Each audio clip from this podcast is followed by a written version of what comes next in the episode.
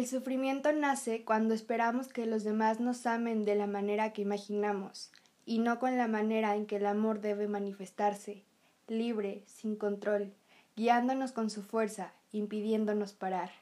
Paulo Coelho.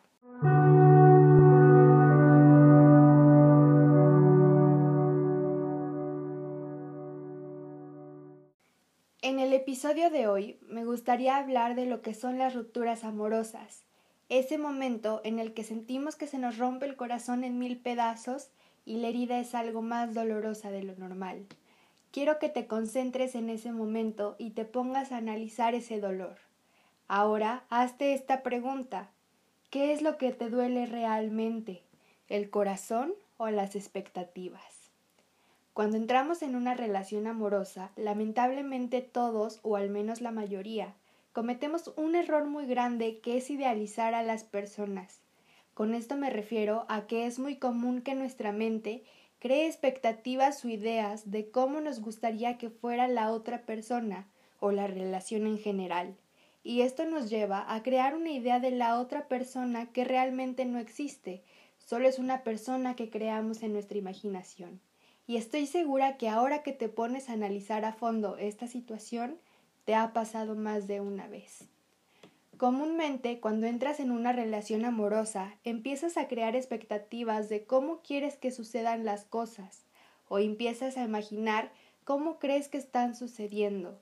Y es gracias en este momento cuando empezamos a caer en la trampa de vivir bajo relaciones idealizadas basadas en expectativas, porque empezamos a vivir solamente con las expectativas que nuestra mente ha creado y empezamos a ignorar lo que realmente está sucediendo frente a nosotros y la verdadera personalidad y actitudes de nuestra pareja, porque casi siempre estamos más enamorados de nuestra idea del amor que con la persona con la que estamos. Con lo que mencioné anteriormente, no quiero decir que esté mal tener estándares o expectativas de una persona o una relación, al contrario, es algo muy bueno, pero tienes que empezar a ser selectivo y aprender a estar con una persona que realmente sí cumpla con las expectativas de la relación que tú deseas, no con quien tú esperas que en un futuro las cumpla y empieces a crear ideas de la otra persona, porque realmente no va a suceder.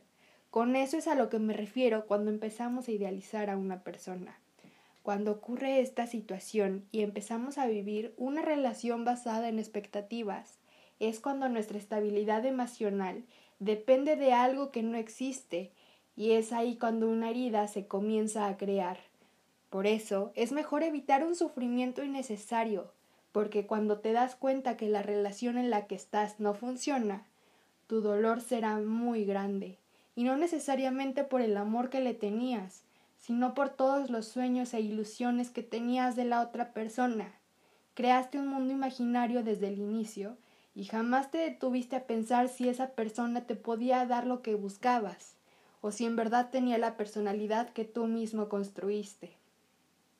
Ahora quiero invitarte a reflexionar un momento sobre esta situación. Cuando has tenido una ruptura amorosa y has sentido que tienes el corazón roto y todo el mundo se te viene abajo, ¿te rompieron el corazón o te rompieron las expectativas?